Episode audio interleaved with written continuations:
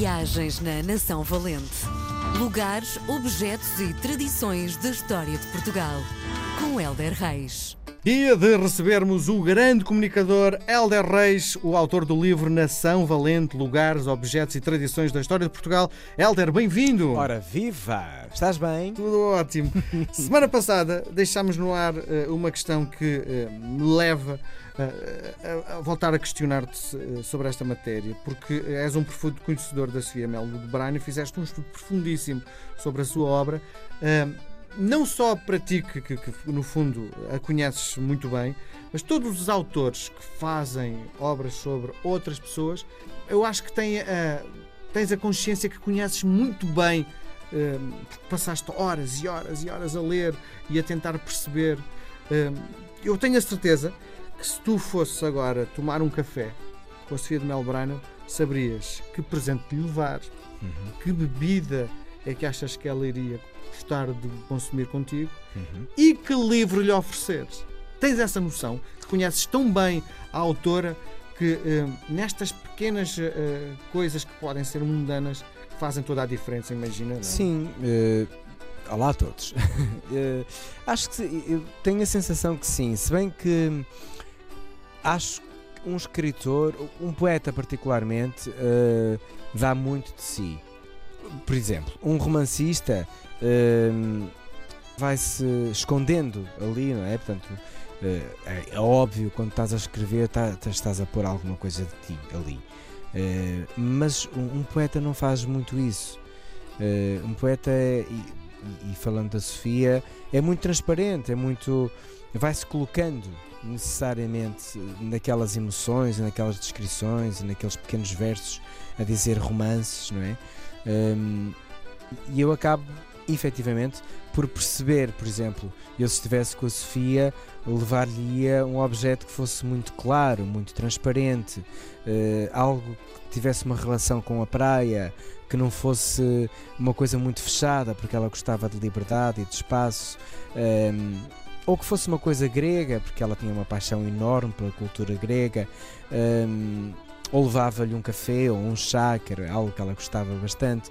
Um, sim, acabamos por uh, conhecer uh, um pouquinho do mundo que depois é transposto para pequenos versos e o verso tem a magia de, ao leres, uh, se tu te dedicares, parece que estás a ler um romance, tem tanta coisa, tem tantos pequenos segredos e subtilezas, é mesmo uma viagem incrível, por isso é que eu, eu amo profundamente poesia e gosto imenso de ler, porque. Hum, numa página estão milhares. Então, quando é um poema tão, tão esculpido como é a poesia da Sofia. Um, milhares de emoções, é isso? Sim, sentes muita coisa em, em pouco espaço de palavras. Uhum. A poesia é só, no fundo, produzida para pessoas emocionais? Não, não. Eu acho que. Eu Uma tenho... pessoa racional tem prazer em ler poesia? Eu acho que sim. Se tu. Assim, tu nunca és sempre racional, não há pessoas sempre racionais se tu te libertares um bocadinho do complexo que há sobre a poesia, ah, é complicado, eu não percebo, eu não sei o quê, e, e, claro, escolheres autores que se coadunem com a tua personalidade, é como tudo, não é? Tu, quer dizer, se tu gostas de romances, não vais ler um livro de, de ciência pura, não é? Portanto, tens que orientar um bocadinho a tua cabeça, a tua mente para aquela palavra, para aquela forma, de, para aquele jeito de escrever. E eu acho que honestamente, pegar num livro de poesia eh, que tu te vás identificando. E a melhor forma é, olha, vais a uma livraria, à secção de poesia e vais abrindo livros e vais vendo versos. Olha, engraçado, identifiquei-me com este, vou levar, vou experimentar e vou ler de vez em quando. A poesia é muito interessante. Olha, para quem comunica, a poesia é ótima. Ensina-te a ser sintético, ensina-te a ser metafórico, ensina-te a dar um, um peso à palavra mais intenso, mais forte, mais emotivo a poesia traz imensa coisa e, e, eu acho que todas as pessoas deviam tentar uh, dedicar-se a ler um bocadinho de poesia. Bom, e no ponto de vista da construção, já que tu também tens livros editados de poesia, uh, não tens aquela sensação de isto está tão emocional, será que as pessoas percebem onde eu quero chegar? Eu não penso muito se as pessoas entendem. Uh, aquilo que eu estou a escrever. Eu tento escrever para todos uh, uh, e não tento fazer uma escrita umbilical, mas não penso muito se tu, ao leres o meu poema, vais perceber aquilo que eu quis dizer. Eu tento fazer eh, um poema limpo, um poema hum, harmonioso e, e que, que te leve a alguma coisa, a alguma emoção, mas depois a interpretação é tua. Tu pegas nele, ele já não é meu. Por isso faz dele a leitura que quiseres. Não, não tenho essa preocupação. Diz uma coisa, quando escreves poesia estás altamente apaixonado e escreves...